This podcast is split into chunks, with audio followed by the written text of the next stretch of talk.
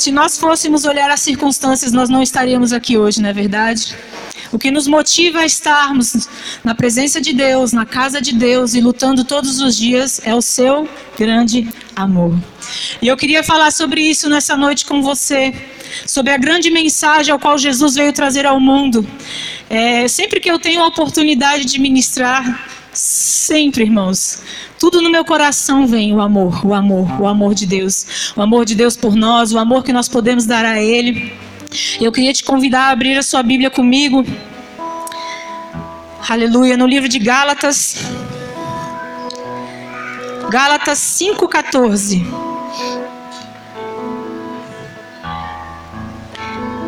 Gálatas 5,14 está trazendo o final da minha mensagem. Nós vamos começar de trás para frente hoje, amém? Olha só o que diz lá no livro de Gálatas, no capítulo 5, verso 14. Paulo escreveu a sua carta a Gálatas e ele trouxe um ensinamento. Ele disse para o povo: de tudo que você ouviu falar de Jesus, o que Jesus veio trazer como mensagem, está escrito aqui. Porque toda lei se cumpre em um só preceito, a saber: amarás ao teu próximo como a ti mesmo. Quantas vezes você já ouviu essa mensagem? Amarás o teu próximo como a ti mesmo. Desde que eu nasci, que eu me entendo por gente, eu ouço essa palavra. Você tem que amar ao próximo. Vamos voltar lá no livro de Lucas para nós entendermos o que, que Deus está querendo falar aos nossos corações através dessa mensagem. Lucas capítulo 10, a partir do verso 25. Quando Lucas falou sobre o grande mandamento, ele trouxe acompanhado desse grande mandamento a parábola, perdão, quando Lucas escreveu, né? Ele estava trazendo as palavras de Jesus e Jesus falou sobre o grande mandamento. E em, em sequência, Jesus falou sobre o bom samaritano.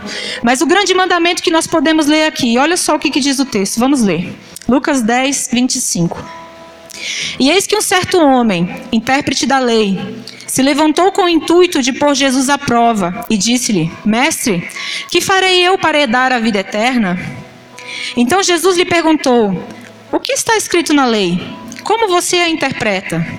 E o próprio Jesus respondeu: Amarás o Senhor teu Deus de todo o teu coração, de toda a tua força Perdão, amarás o Senhor teu Deus de todo o teu coração, de toda a tua alma, de todas as tuas forças e de todo o teu entendimento. E amarás ao próximo como a ti mesmo. Paulo, quando estava falando lá em Gálatas que o resumo da lei era amar ao próximo como a si mesmo, Paulo estava falando disso que Jesus falou. E Jesus, ele é citado esse texto não só aqui em Lucas, mas ele é citado em Mateus. Quando os escribas chegam até Jesus e questionam a ele, né? Falam da lei, o que, que o Senhor tem para me falar? E Jesus diz que o resumo da lei é amar a Deus sobre todas as coisas e ao próximo como a ti mesmo. Lá em, Marcos também, os escribas inquirem a Jesus sobre este mandamento e Jesus torna a dizer: Amarás ao próximo como a ti mesmo. Amar a Deus sobre todas as coisas e ao próximo como a ti mesmo. Mas eu escolhi o texto de Lucas, porque o texto de Lucas traz uma coisa bem interessante para nós. Vamos reler o que diz assim. Olha o que, que o escriba perguntou para Jesus. O escriba não perguntou para Jesus como que ele fazia para amar a Deus? Ele perguntou como que ele fazia para o quê? Herdar a vida eterna. E qual foi a resposta de Jesus? Amar a Deus de que forma? Ele começa a trazer a forma do amor de Deus, a forma como nós temos que amar a Deus. Então ele começa falando sobre o amor. Nós sabemos que a, a Bíblia traz algumas, algumas verdades sobre o amor. Né? A Bíblia no Novo Testamento ela foi escrita em grego e eu vou citar algumas, algumas são, na verdade são muitas passagens que falam sobre o amor, mas a gente conhece algumas coisas sobre o amor. Por exemplo, o amor estorge. Quem já ouviu falar sobre esse amor estorge? Sabe o que, que é isso? O amor estorge é o amor entre a família. Ele é um dos primeiros amor que você sente. Quando você nasce, você interage com a sua mãe, com seu pai, e ali nasce o amor chamado amor estorge. Fala para o seu irmão, amor estorge é o amor da família. É o amor que você tem pelos seus filhos, é o amor que você tem pelo seu pai, pela sua mãe. Esse se chama o amor estorge, amém? Que vem do grego essa palavra. Tem o amor eros. Quem conhece o amor eros? O amor eros, ele trata do amor entre o casal. Ele tem uma conotação do amor do ato sexual. Esse é o amor eros, amém? Tem o amor filos. Quem conhece o amor filos? O amor filos, ele fala do amor entre amigos. É o amor entre amigos de uma forma fraternal. Como que se dá isso? Sabe como aquele amigo que você gosta tanto, que você ama tanto, que você tem ele como um irmão? Você está exercendo com ele o amor filos. Amém? Olhe para o seu irmão e diz para ele assim: Eu te amo no amor filos. Ama o seu irmão aí no amor filos. Amém? Esse é o amor filos. Mas o amor perfeito, qual é o amor perfeito que a Bíblia cita? Ágape. Oh, glória que a igreja já conhece o amor ágape. Esse é o amor perfeito de Deus. Esse é o amor incondicional de Deus. E quando Jesus nos chama a amar a Deus sobre todas as coisas, de qual amor ele está falando? Ágape. Aí nós nos batemos de frente com um amor perfeito e nós somos imperfeitos. Como que conseguiremos atingir um amor perfeito para com Deus se somos seres imperfeitos? Então Jesus ele traz um padrão, uma fórmula de como chegarmos a, a esse amor para com Deus. Ele traz um caminho qual nós podemos seguir. Ele diz aqui: amarás o Senhor teu Deus de todo o teu coração. O coração nós sabemos que ele é um órgão do nosso corpo, que ele é responsável por bombear o sangue e trazer vida ao corpo. Não é assim? Se o sangue não chegar lá na unha do pé, o que, que acontece com o seu pé? Ele gangrena e morre. Não é assim? Que, que amor é esse que Deus espera que seja de coração? É um amor de vida.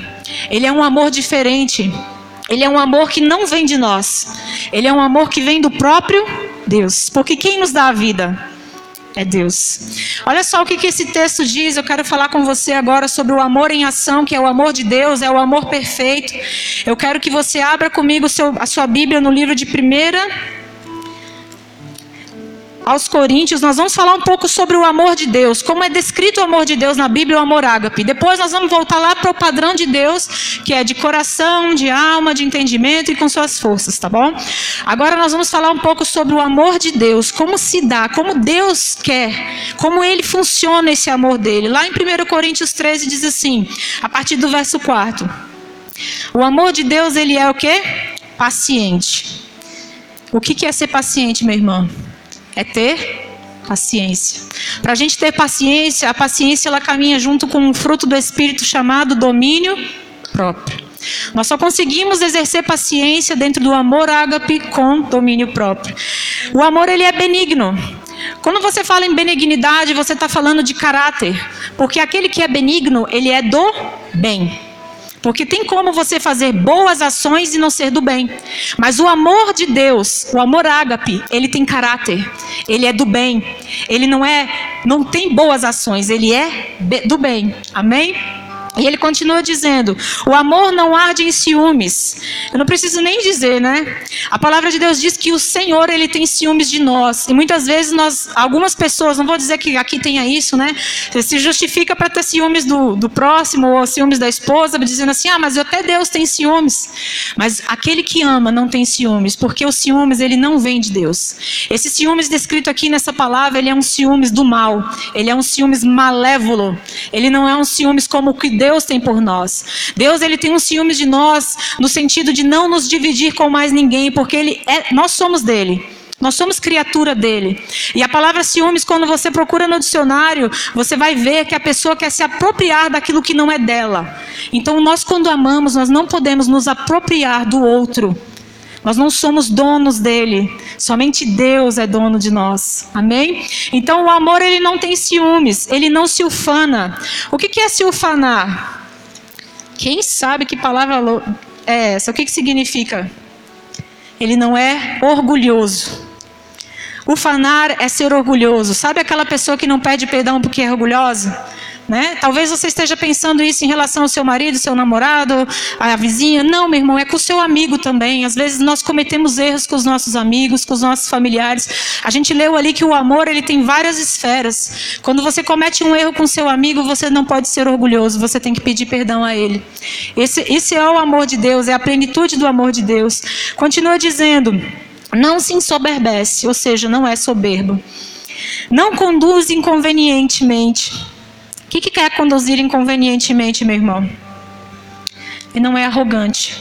Nós somos arrogantes e nos portamos inconvenientemente, muitas vezes. Continua dizendo o texto: não procura os seus interesses, ou seja, abre mão pelo outro. Não se exaspera. O que é exasperar? Como é que está na sua Bíblia aí?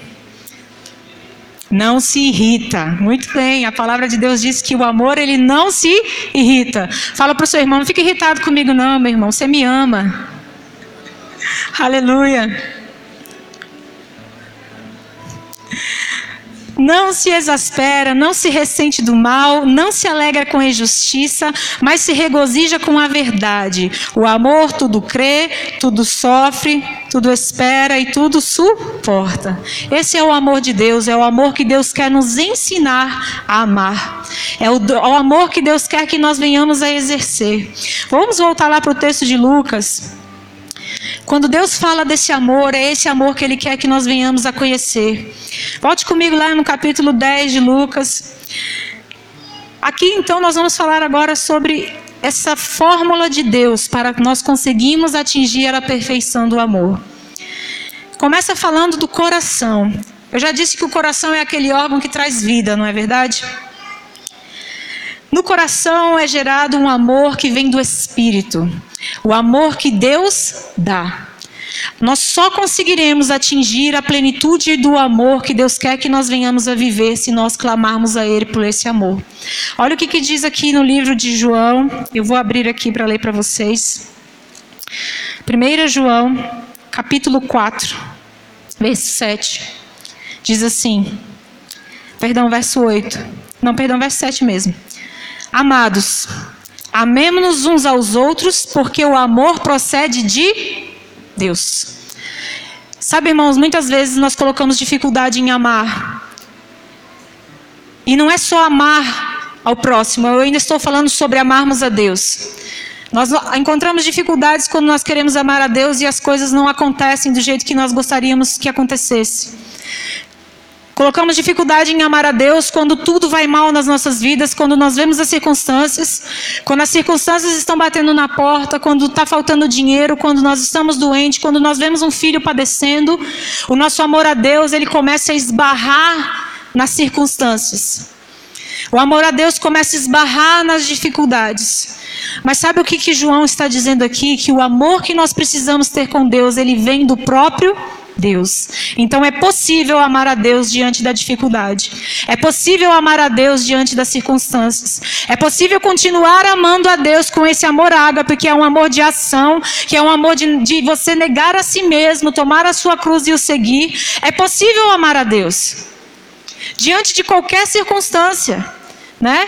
Agora você pega uma mãe que acabou de perder um filho e diga assim para ela: confia no Senhor, porque Deus sabe o que está fazendo ela vai ter dificuldade de amar a Deus nessa hora. Mas se nós entendermos que nós podemos clamar a Deus, chamar Ele dizer: Deus, eu preciso que o Senhor manifeste o teu amor na minha vida, porque eu preciso te amar nesse momento. Olha o que, que diz o texto: todo o amor procede de Deus. E nós tentamos muitas vezes procurar dentro de nós esse amor. Mas nós começamos dizendo aqui que nós somos imperfeitos. Mas Deus, Ele é perfeito. Se nós aprendemos aquilo que nós cantamos agora há pouco aqui, nunca foi sobre nós. É tudo sobre você, para você. Tudo vem dele. Todas as nossas fontes vêm dele. Quando nós aprendemos que nós precisamos olhar para o céu e dizer: Deus, troca o meu coração agora. Tira esse coração de pedra e me dá um coração de carne. Nós vamos, vai ser leve amar a Deus. Não vai ser pesado amar a Deus. Você vê que o, o, o texto começa aqui dizendo: amar a Deus com todo o seu coração. E só podemos amar a Deus de coração se Deus trocar o nosso coração. Vocês conseguem entender isso? Trocar essa ideia, isso só vem do Espírito. Nós não conseguimos, nós não temos capacidade para amar a Deus se nós não clamarmos a Ele por esse amor. Se você hoje não entender isso, Amém? Você não vai entender toda a mensagem. Porque o que eu vim dizer hoje para você, meu irmão, clame a Deus para que o amor que você precisa ter por Ele venha sobre a sua vida. Que você seja batizado nessa noite por um amor por Deus perfeito e incondicional. Que você nunca mais imponha condições a Deus para servi-lo. Que você nunca mais imponha condições a Deus para amá-lo de todo o seu coração. Porque hoje você está aprendendo que esse amor que você precisa ter não vem de você. Nós não conseguiríamos. Nós não conseguiríamos na nossa carnalidade, na nossa mentalidade. Nós não conseguimos muitas vezes desfrutar desse amor porque nós olhamos para Deus com o nosso intelecto. Não é verdade? O que, que a gente olha para Deus e pensa? Bom, Deus é como meu pai. Isso, meu irmão, é muito subentendido e sutil. Se o seu pai for bom, Deus vai ser bom para você. Se seu pai não foi tão bom assim, você vai estar sempre com o pé atrás com Deus. Toda vez que alguma coisa der errado, você vai dizer: É, Deus, ele, ele é igual ao meu pai. Promete e não cumpre, é ausente. Eu estou aqui sofrendo e ele não está me vendo. Essas coisas começam a ser geradas no nosso coração. Enquanto eu estava preparando essa mensagem lá em casa, Deus me levou lá no meu passado. Lá no dia que Ele me batizou com esse amor que vem dele.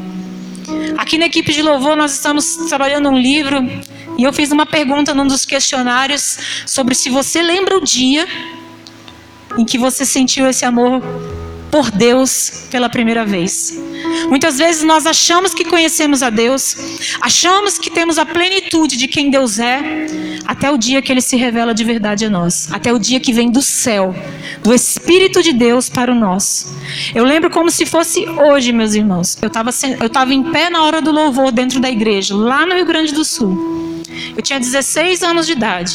Eu lembro que foi na segunda música que eu caí sentada no banco da igreja. E olha, irmãos, eu nasci dentro da igreja. Posso falar para vocês que eu acreditava que eu amava a Deus.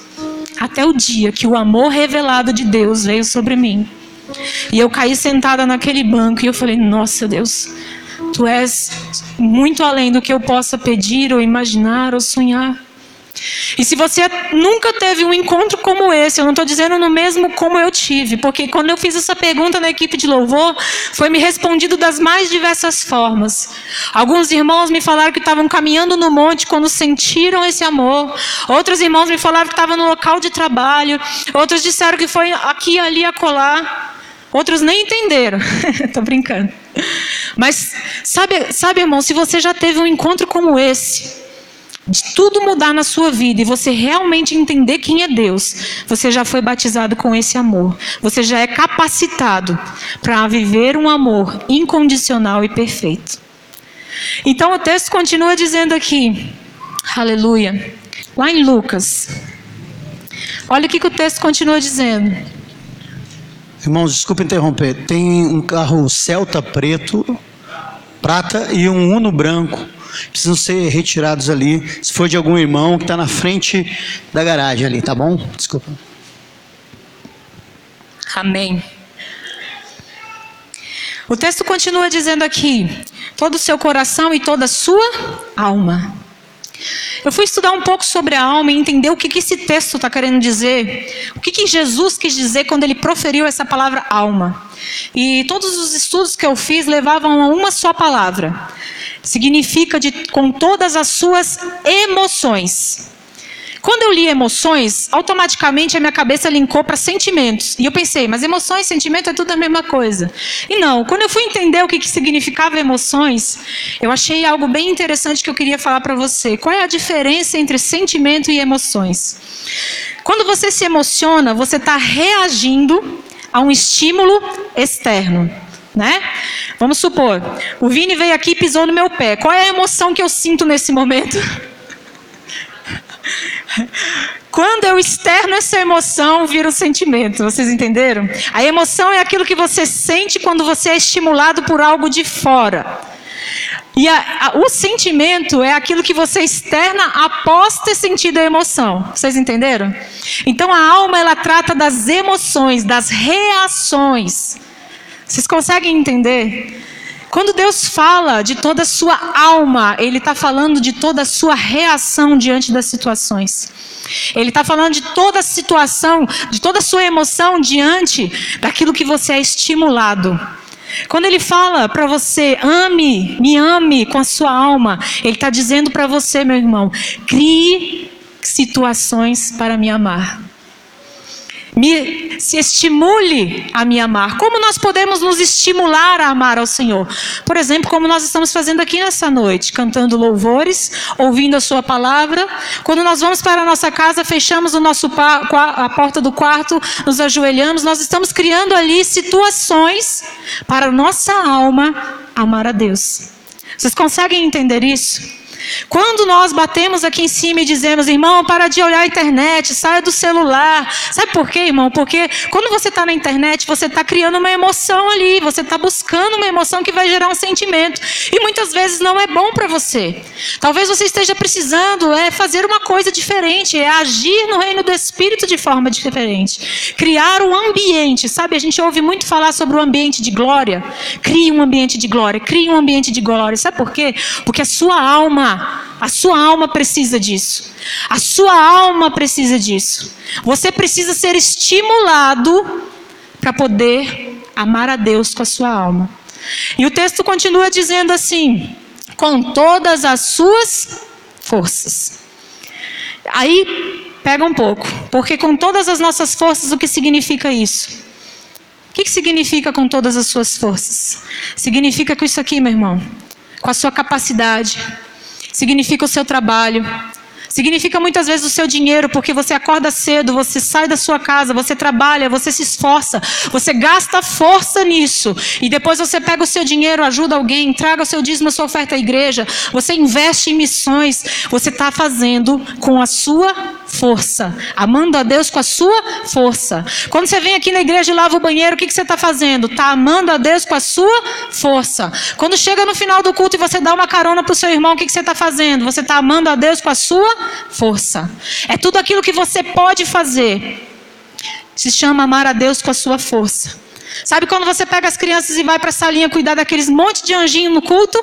Você está amando a Deus com toda a sua força. A força da sua semana é esgotada ali. Sabe quando você está dentro da sua casa e você está diante de uma situação difícil, está lá, seus gêmeos brigando. Irmãos, eu tenho filhos gêmeos para quem não sabe. Estão brigando, ah, mas porque fulaninha disse isso. Aí você tem que amar os gêmeos com toda a sua força. Né? Pegar um, vamos conversar, amadinho. Pegar o outro, vamos conversar, amadinho. Né? Aí entra a paciência. Mas é amar a Deus com todas as forças, ela exige de nós sacrifício, ela exige de nós tempo, ela exige de nós ações. Sabe, irmão, se você for ali pegar um copo de água e trazer aqui para mim, você está amando a Deus com todas as suas forças. Se você pegar um copo de água e levar para a irmã que está sentada lá no fundo, você está amando a Deus com todas as suas forças. Quando nós mandamos você dizer para o irmão, fala isso, abraça, beija, pega o seu irmão, você está amando a Deus com todas as suas forças. Sabe por que o texto a seguir diz assim: você precisa amar o seu próximo? Porque nós só podemos amar a Deus com todas as nossas forças, exercendo esse amor para com o próximo. É assim que nós manifestamos o amor de Deus. Por isso que o resumo da lei de Deus é: ame ao próximo. Isso é amar a Deus com todas as suas forças. Quando seu irmão está precisando de um remédio, você sai da sua casa e vai lá levar. Você está fazendo uma força. Não é assim? Eu lembro um dia que eu tinha uma amiga que veio me visitar e ela tinha ganhado um pacote de Nescau. E ela falou: Olha, Fernanda, eu não tenho Nescau na minha casa, mas eu vi que você não tem. Sabe o que eu vou fazer? Eu vou te amar com todas as minhas forças. Ela dividiu o Nescau dela comigo. Isso é amar a Deus com todas as suas forças, meu irmão. Não precisa ser penoso, porque muitas vezes a gente tem dez pacotes de Nescau, até vence no nosso armário e fica lá. Mas amar a Deus com todas as suas forças, ela requer de você força. Ela requer de você esforço. Ela requer de você muitas vezes noites sem dormir. Ela requer de você muitas vezes é, é, abdicar de estar passeando com seus filhos para estar estudando a palavra de Deus para ministrar. E nós vamos ler agora que também para amar a Deus nós precisamos ter o quê? Entendimento. É, nós somos indesculpáveis em não buscar entendimento. O que é buscar entendimento? O que é entendimento? Você precisa entender quem nessa história aqui, quem você precisa amar. Não é assim? Eu, quando eu conheci meu esposo, né? O homem mais lindo da igreja, digam amém. Amém, irmãos. Quando eu conheci o pastor Claudemir, a primeira coisa que amou ele foi meu coração. Eu falei, uhul, veio do céu. Sabe o que é interessante, irmãos? Que automaticamente eu comecei a me esforçar. Eu comecei a gastar força com ele. Comecei a querer saber quem ele era. Comecei a correr atrás dele. Comecei a conversar com os amigos dele para conhecê-lo, para saber qual era a melhor forma de chegar nele. Irmãos, olha, só para avisar vocês assim, né? Eu sou uma pessoa muito tímida. E quando eu penso nessa história do que eu tive, que eu fiz, eu não me reconheço. Porque assim, sinceramente, eu já tinha gostado de outros meninos, mas eu nunca tinha namorado com ninguém. E eu achava que eu conhecia o amor, né? Que a gente é adolescente acha que conhece o amor. Eu já falei aqui na igreja, eu, eu conheci o pastor Claudemiro, eu tinha 14 anos. E eu comecei a namorar com ele, eu tinha 15. E eu me casei aos 16 e meio. Né? Então tem um tempo aí, quase dois anos, amém, irmãos? Eu não recomendo isso para os adolescentes da igreja, tá bom? Isso era outro tempo, outra vida, outra história. Não é a sua história, amém? E quando eu conheci o pastor Claudemir, eu corri para. Porque aquele batismo de amor verdadeiro, de saber que ele era o homem de Deus para minha vida, me fez correr atrás de conhecê-lo. E quando nós dizemos que amamos a Deus e não o conhecemos, sabe o que, que a gente prova? Que a gente não ama Ele. Não ama Ele com a perfeição que nós precisamos amar. Vocês estão entendendo, igreja? O amor que nós precisamos ter para com Deus é um amor perfeito. E é um amor possível, porque ele não vem de nós. Quando eu conheci o pastor Claudemir, eu corri com todas as minhas forças. Primeiro, quis ser amiga de todos os amigos dele. Né? Quis conhecer todos os amigos. Conhecendo os amigos, comecei a perguntar dele onde ele morava, o que ele fazia, onde ele vivia, quem ele era. Né? Até que eu consegui chegar nele. E então eu comecei a conversar com ele. E nesse relacionamento meu com ele, nós namoramos, noivamos, casamos e tivemos três filhos. Agora eu te pergunto: no seu relacionamento com Deus, você já conhece Ele? Você já se relaciona com Ele? Você já ouve da boca dele quem Ele é e o que Ele pode ser para você? Já existem frutos? Já existe um casamento entre você e Deus? Quais são os frutos que você tem para entregar deste relacionamento? Você consegue entender que amar a Deus ele é uma coisa bem mais profunda do que nós pensamos que é? Quando nós batemos na mesma tecla, meu irmão, se relacione com Deus, se relacione com Deus. Sabe por quê, meu irmão? O maior beneficiado desse amor que você tem que exercer é você mesmo. Né? Quando você se relaciona com outro homem, no caso de um marido e mulher, quem é que está feliz da vida? É o outro? Também. Mas e você? Né? Você se arruma, as mulheres põem a melhor roupa, né? os, os, os namorados querem levar no melhor restaurante, querem andar junto, querem né, falar poesias. O pastor Claudemir escreveu cada poesia linda. Um dia eu vou trazer para vocês verem, igreja. Eu juro para vocês que eu vou trazer. Mas ele, era um, ele é um poeta, vocês não acreditam, mas ele é. Ele escrevia poesias durante o horário de trabalho e trazia para mim no final da tarde. Ele gastava tempo se preocupando comigo. E agora por que, que eu, conhecendo o amor, não gasto tempo me relacionando com Deus? Ele me ama, gente. Vocês têm que conhecer esse homem. Ele chora por mim, que nem dizia meu pai. O meu pai sempre brincou. Quem conhece meu pai sabe que ele dizia que a minha mãe chorava para casar com ele. Eu herdei isso dele, amém. Chorava de raiva. Irmãos, mas é isso, o amor é relacionamento. Deus colocou em nós o padrão do céu para nos relacionarmos com Ele. A palavra de Deus nos chama de quê? Noiva de? De quem? Você vai casar com Ele. Você vai casar com um estranho que você não conhece? Que você não se relaciona? Entendimento significa leitura da palavra. Entendimento significa ouvir falar sobre ele, se deixar ser discipulado por homens que já ouviram falar dele, por homens que já atingiram um certo entendimento dele. Entendimento significa você discutir a palavra com outras pessoas. Ó, oh, pastor, eu estou com dúvida, me explica. Nós temos o nosso líder do diaconato aqui, que ele durante o dia manda umas 10 dúvidas aí, né? Não para mim, graças a Deus. Mas ele está se relacionando com Deus.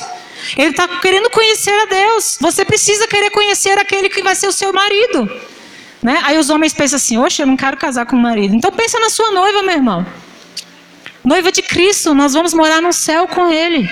A Bíblia diz que existe uma festa sendo preparada no céu para esse dia, o dia no qual nós vamos nos assentar a uma mesa e desfrutar da presença plena e maravilhosa do Senhor. E olha só o que, que Lucas diz: que isto é uma questão de quê? Herdar a vida eterna. Amar a Deus com todo o seu coração com toda a sua alma, com todas as suas forças e com todo o seu entendimento, é uma condicional de Deus para você herdar a, sua, a salvação que Ele tem para você. Sabe, irmão, é pesado isso. Porque nós temos músicas que dizem assim: Deus me ama e o seu amor é tão forte incondicional.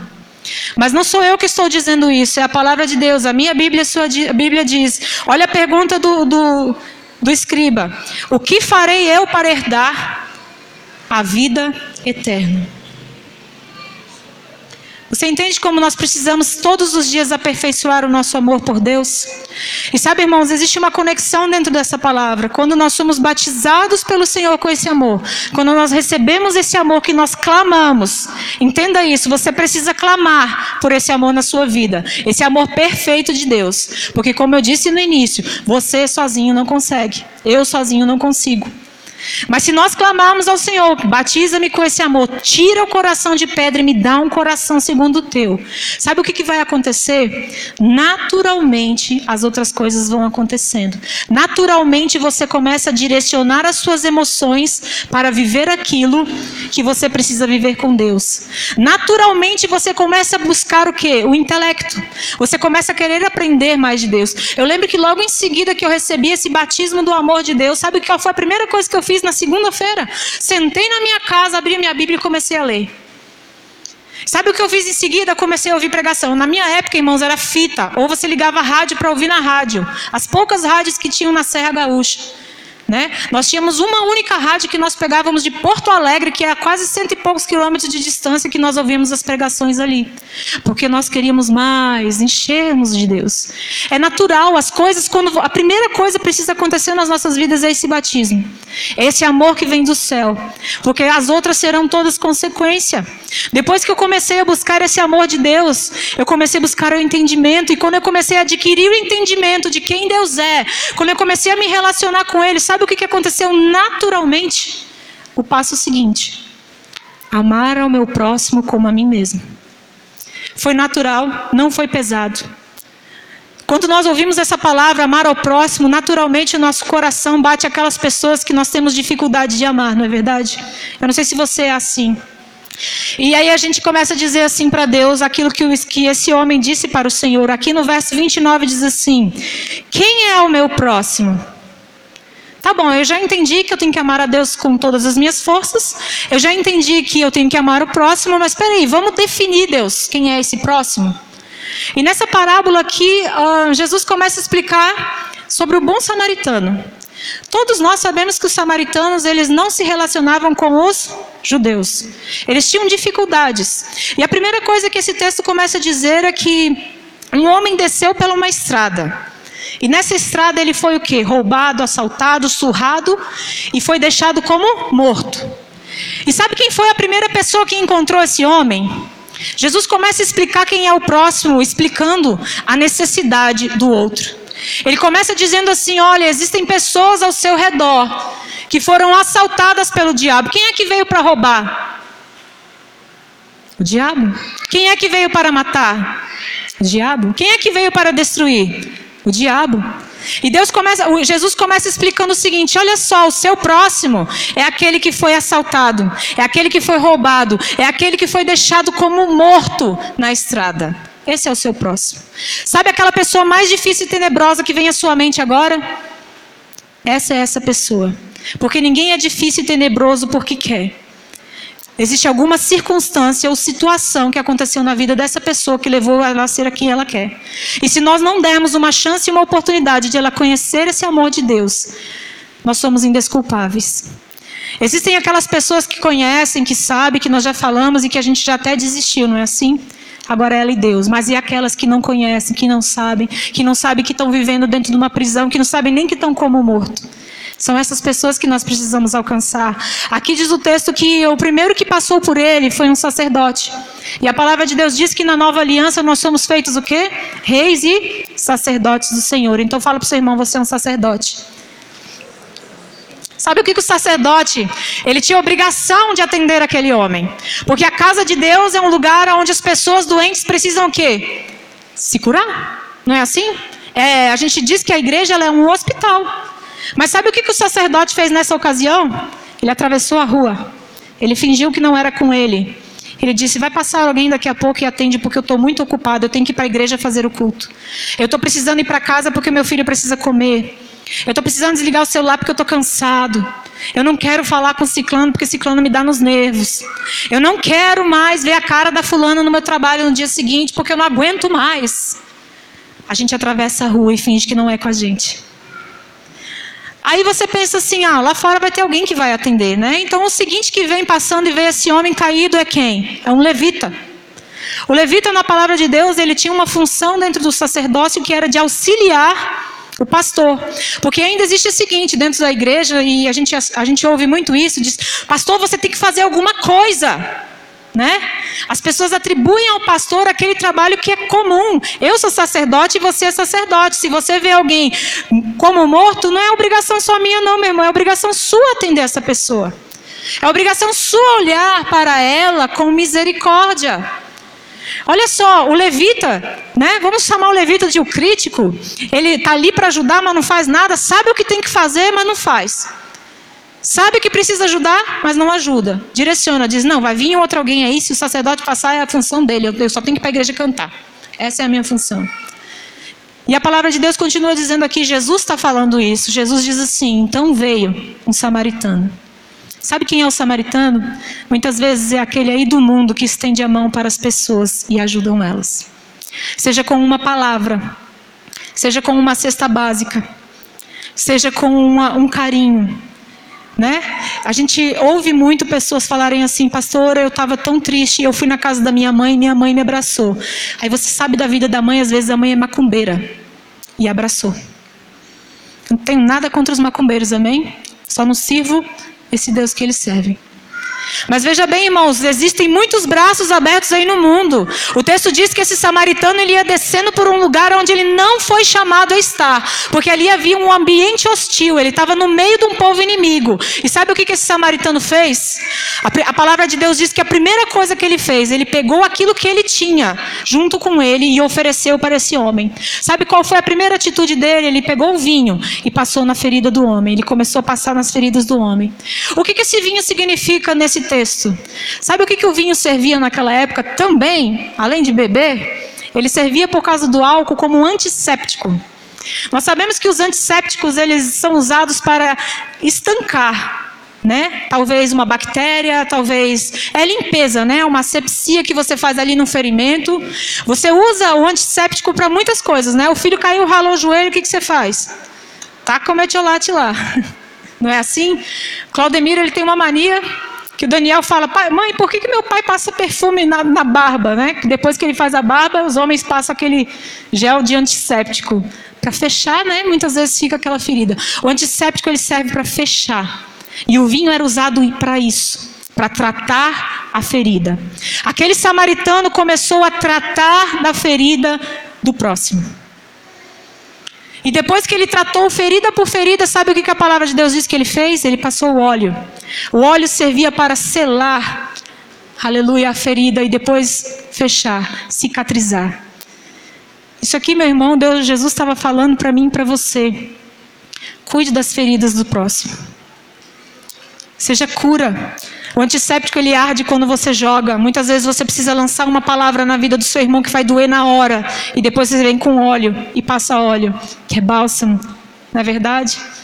E nós precisamos aprender com essa palavra aquilo que Jesus está querendo nos ensinar. Que nós precisamos amar ao próximo. E o padrão, a resposta de Jesus nessa ocasião é: quem é o meu próximo? Jesus disse: o próximo é todo aquele que está perto de você e tem necessidade. Não importa quem ele seja. Não importa quem seja a pessoa que está próxima de você. E sabe o que Jesus está falando? Não espere essa pessoa te procurar, porque ela está como morta. A pessoa morta levanta do chão e diz: Por favor, me ajuda. Alguém já viu morto fazer isso? Ou semi-morto, como diz aqui o texto? Gente, essa palavra é tremenda e Deus tem falado muito ao meu coração. O texto diz que ele estava como morto. Morto não reage. E nós muitas vezes vemos as pessoas padecendo de problemas e a gente faz o quê? Aí ele vai ter que vir falar comigo. Não é assim? Ele vai ter que pedir ajuda. É mais fácil a gente ajudar as pessoas que estão próximas. As pessoas que a gente não tem muito afinidade, a gente vê, olha de longe, atravessa a rua e finge que não viu. Mas Deus está nos chamando hoje a esse amor próximo, a você ver a necessidade do outro, abraçar. É você ver a necessidade do seu irmão, e eu não falo de dinheiro, não, meu irmão. Eu falo, muitas vezes é só um abraço que a pessoa quer, é só um ouvido. Né? Nós, pastores, às vezes nós vamos fazer uma visita. E a pessoa fala tanto que a gente sai de lá só diz amém. Porque a pessoa saiu dali curada já, ela só queria ser ouvida. Né? Ela fala, fala, fala, fala, ela só queria ser ouvida. E muitas vezes a gente não quer ouvir as pessoas, porque a gente já tem os nossos problemas, nós já temos as nossas dificuldades, não é assim? Mas amar a Deus, a plenitude do amor de Deus, ela envolve pessoas, ela envolve relacionamento. E eu quero finalizar com vocês Aleluia. Aqui no livro de 1 João, ainda diz assim, 1 João 4,12 agora. Ninguém jamais viu a Deus. Isso é uma afirmação. Ninguém jamais viu a Deus. Se amarmos uns aos outros, Deus permanece em nós. E o seu amor em nós é o que? Aperfeiçoado. Recebemos o amor de Deus, desenvolvemos o amor de Deus através do amor ao próximo. Vocês conseguem entender isso que Deus quer nos ensinar? É por isso que o resumo da lei, aquilo que Jesus veio pregar para mim e para você, de os três anos que ele viveu na terra, é exerça esse amor que você diz que tem por mim, que ainda não me viu, amando ao próximo. Ali o seu amor vai ser aperfeiçoado. Ali o seu amor vai ter que ser paciente. Ali o seu amor vai ter que ser benigno. Ali o seu amor vai ter que ser de renúncia. Amar ao próximo envolve os nossos sentimentos também. Envolve nós abrirmos mão muitas vezes das nossas vontades para fazer aquilo que é certo. Lá em casa eu ensino as crianças: você vai fazer o que é certo ou você vai fazer o que você quer? E Jesus hoje está te chamando e perguntando: você vai fazer o que é certo ou você vai fazer o que você quer? Porque nós podemos continuar atravessando a rua, fingindo que nós não sabemos, que nós não conhecemos. Não é comigo, é função do pastor da igreja. É o missionário que tem que ir lá no Haiti. Não sou eu. Eu trabalho. O amor de Deus quer ser aperfeiçoado na sua vida através das suas ações para com o próximo. Entenda isso, igreja. Não sou eu que digo. Olha o que, que o texto diz. Ninguém jamais viu a Deus. Sabe o que, que isso está dizendo para mim para você? Como que você diz que me ama, que não me viu, que existe outro texto que diz isso, e não ama o próximo que você vê? Você não ama sua esposa com um amor de renúncia, como Cristo mandou você amar. A palavra de Deus diz que o, o homem tem que amar a mulher como Cristo amou a igreja e se entregou por ela. Sabe o que, que isso significa, meu irmão? É cruz, todo dia. Amar a mulher é difícil. Eu falo por mim porque eu me conheço. Amém? Conheço as irmãs também. Amar a mulher. Pensa numa coisa difícil é amar uma mulher. A gente acorda com sono, irritado. A Maria diz bom dia, você diz bom dia por quê? Né? Não é assim? Aí você, ele não sabe o que eu estou vivendo, e o irmão marido fala, poxa, eu quis ser bonzinho. Enfim, mulher é, é complicado. Mas o, qual é a orientação de Jesus? O meu irmão vai para a cruz, porque é só assim que você vai conseguir amar a sua mulher. Negue-se a si mesmo, tome a sua cruz e me siga. Ame como eu amei a igreja e me entreguei por ela. Amém? Esse é o amor que nós precisamos exercer para com o nosso companheiro. Amém? Graças a Deus eu não tenho mulher e eu agradeço tanto a Deus ter nascido mulher, porque eu não conseguiria aguentar mulher. Estou brincando, irmãos, eu não estou falando mal das mulheres, não, porque o que as mulheres têm para amar, os homens faltam. As mulheres são incondicionais no amor. Quando elas entendem o amor, elas se lançam, elas se jogam. As igrejas estão repletas de mulheres buscando a presença de Deus, pagando um preço pelo Senhor. A palavra de Deus diz que enquanto a, todo mundo estava preocupado com fazer, com fazer, com fazer, uma mulher estava preocupada em se lançar aos pés do Senhor. Outra se preocupou em quebrar um vaso de alabastro e depositar aos pés do Senhor, porque as mulheres amam de verdade. Elas amam com intensidade. E nós precisamos aprender a amar a Deus com todo o nosso coração, com toda a nossa alma e com todo o nosso entendimento. E exercer isso que aprendemos fazendo para o outro. Amém? Eu queria finalizar te convidando para colocar-se de pé comigo. Nós vamos orar ao Senhor.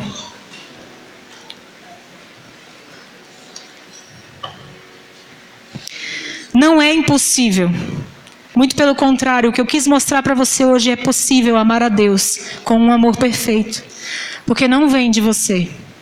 Você precisa clamar por esse amor. Você precisa ser batizado por esse amor. E esse amor ele envolve o Espírito Santo de Deus. O Espírito Santo de Deus é aquele agente que a palavra de Deus diz que ele é o agente que nos, aleluia, ele é o agente que nos ensina. Ele é o agente que nos constrange. Ele é o agente que nos convence. Feche os seus olhos agora. Comece a falar com o Espírito Santo de Deus na sua vida.